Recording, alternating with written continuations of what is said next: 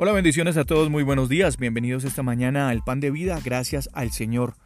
Sí, hoy es sábado y tenemos pan de vida, claro, porque tenemos la misericordia del Señor para cada uno de nosotros, sí, y porque la misericordia del Señor viene a nuestra vida en forma de su palabra para recordarnos las maravillas que el Señor ha hecho durante todo este tiempo por nosotros.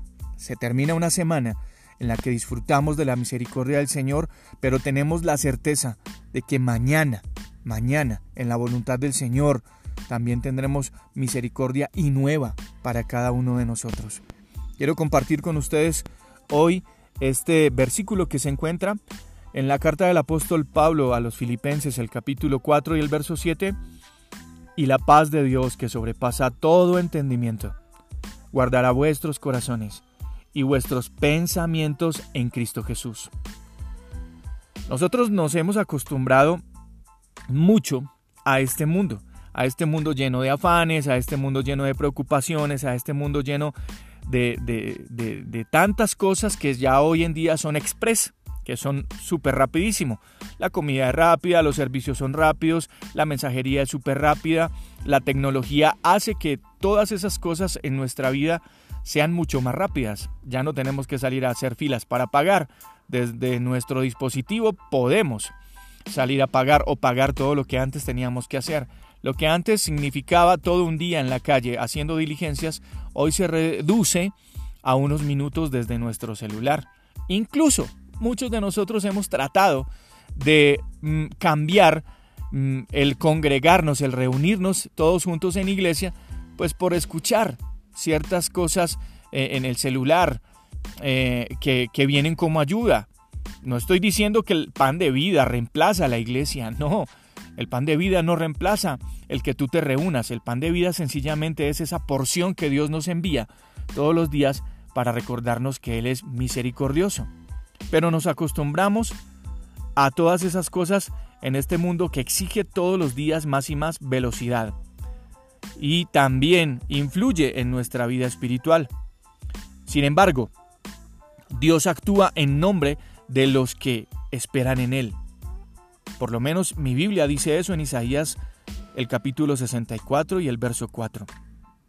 Todos nosotros como hijos de Dios, sabios, sabemos esperar en el Señor y sabemos esperar los frutos de su palabra. Así que quiero dejar con ustedes esta mañana tres razones por las que nosotros como hijos de Dios, como creyentes, somos invitados, somos llamados a esperar. Primero, Dios puede estar preparándonos para recibir sus bendiciones, entonces tenemos que esperar. Tal vez necesitemos nuevas habilidades o necesitemos madurar más en medio de los procesos y a veces requerimos nosotros una nueva visión espiritual antes de que sus manos estén listas o tus manos más bien estén listas para sostener lo que tu corazón desea, necesitamos una nueva visión espiritual. Necesitamos madurar. Por ejemplo, David esperó años para sentarse en su trono. Después de haber sido nombrado rey, tuvo que esperar muchos años para poder sentarse a gobernar. Pero cuando lo hizo, ya era una persona madura, era una persona sabia, era una persona fuerte y ya había sido probado en batalla. En segundo lugar, nuestro Padre Celestial, como nosotros cuando somos padres o como padres enseñamos a nuestros hijos a tener confianza en Él.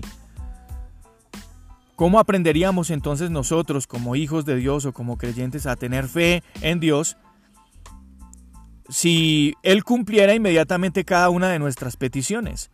Sería como una varita mágica que nos proporciona a nuestro deseo lo que nosotros pedimos. No, no funciona de esa manera. Así no tendríamos confianza en Dios. A veces en mi propia vida, en las experiencias que he tenido con Dios, eh, eh, Él a menudo me repite una frase y es confía en mí. Y nunca, nunca Dios ha llegado tarde a responder mis peticiones o mis necesidades. Ha llegado en el momento en el que Él ha determinado responderme. Y no importa cómo nosotros nos justifiquemos delante de Dios. Él va a hacer lo que tiene que hacer en nuestras vidas.